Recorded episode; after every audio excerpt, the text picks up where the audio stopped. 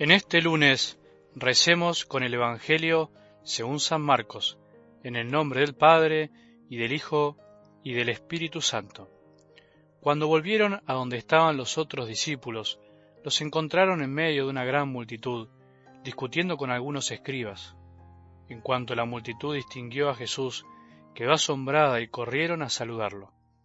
Él les preguntó sobre qué estaban discutiendo. Uno de ellos le dijo Maestro, te he traído a mi hijo, que está poseído de un espíritu mudo. Cuando se apodera de él, lo tira al suelo y le hace echar espuma por la boca. Entonces le crujen sus dientes y se queda rígido.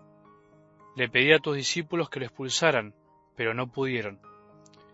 Generación incrédula, respondió Jesús, ¿hasta cuándo estaré con ustedes?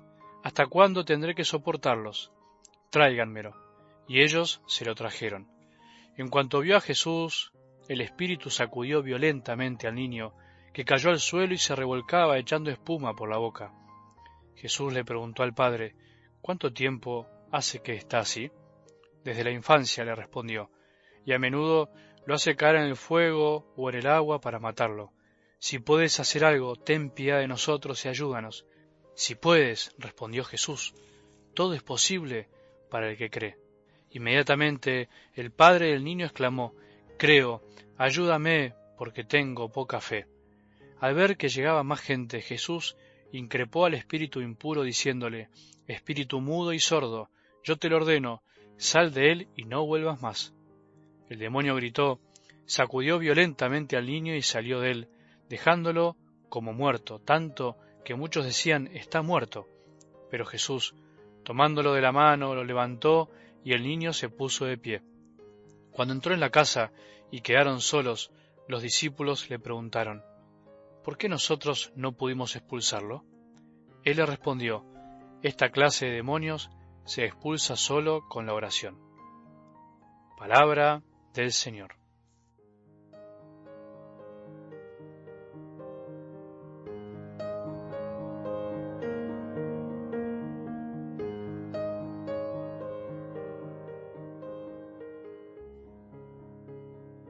¿Qué haríamos sin la palabra de cada día? ¿Qué haría la Iglesia si no tuviera la posibilidad de leer y meditar cada día la palabra del Señor?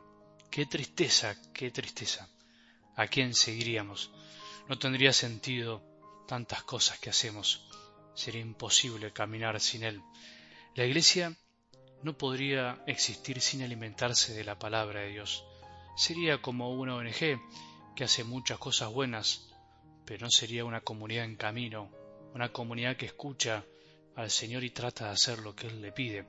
Sería un conjunto de personas que piensan bastante distinto y que decimos ser uno estando para lo mismo, sin embargo, en el fondo no tendríamos quien nos guíe.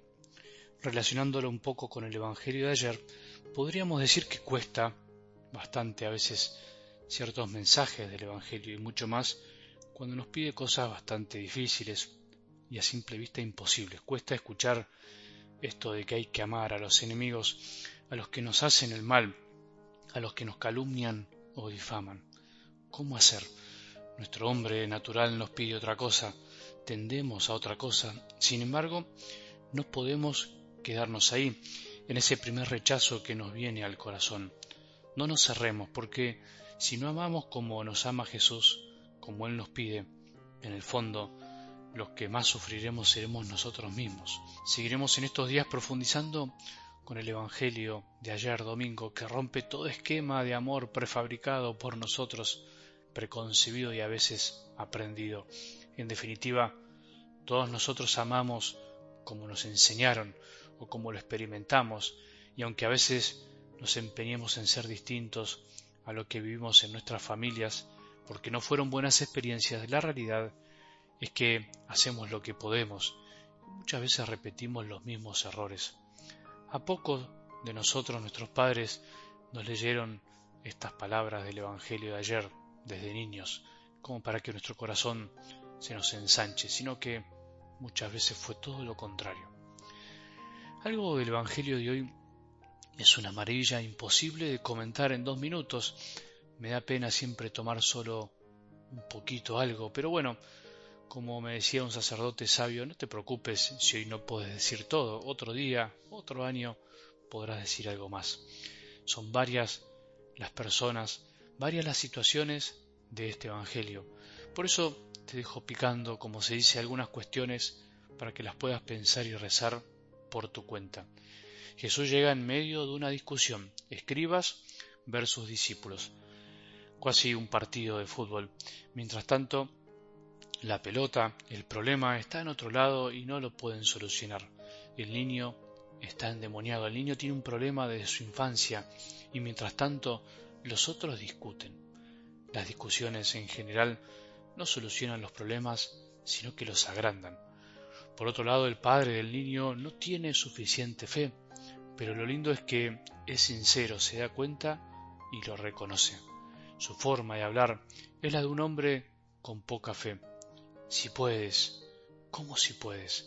El que cree jamás duda de que Dios pueda lograr algo, aunque pueda pensar que si es o no lo que Dios quiere. Por eso, este hombre terminó diciendo con todo su corazón, creo, ayúdame, porque tengo poca fe. Creo, pero ayúdame. Qué linda expresión. Creo, pero ayúdame, ayúdame a creer más, a creer que podés siempre, lo que pasa es que tenés que querer. Tiene que ser tu voluntad, no la mía. Dios puede todo, pero no quiere todo lo mismo que nosotros, y eso siempre es bueno reconocerlo. Jesús lo puede todo, pero no quiere todo lo mismo que nosotros. No somos su Padre, somos sus hermanos, y no decidimos la voluntad de Dios. Por eso necesitamos de la oración para, entre comillas, ganarle a estos demonios que nos atormentan y atormentan a otros Necesitamos hablar con nuestro Padre, necesitamos escuchar su palabra, no podemos vivir sin escucharlo, no podemos echar de nosotros y de otros las cosas que nos hacen mal porque finalmente andamos discutiendo, porque perdemos el tiempo en cosas que no hacen a la fe, sino a nuestros egos, y mientras tanto vamos perdiendo la fe, vamos debilitando nuestra fe.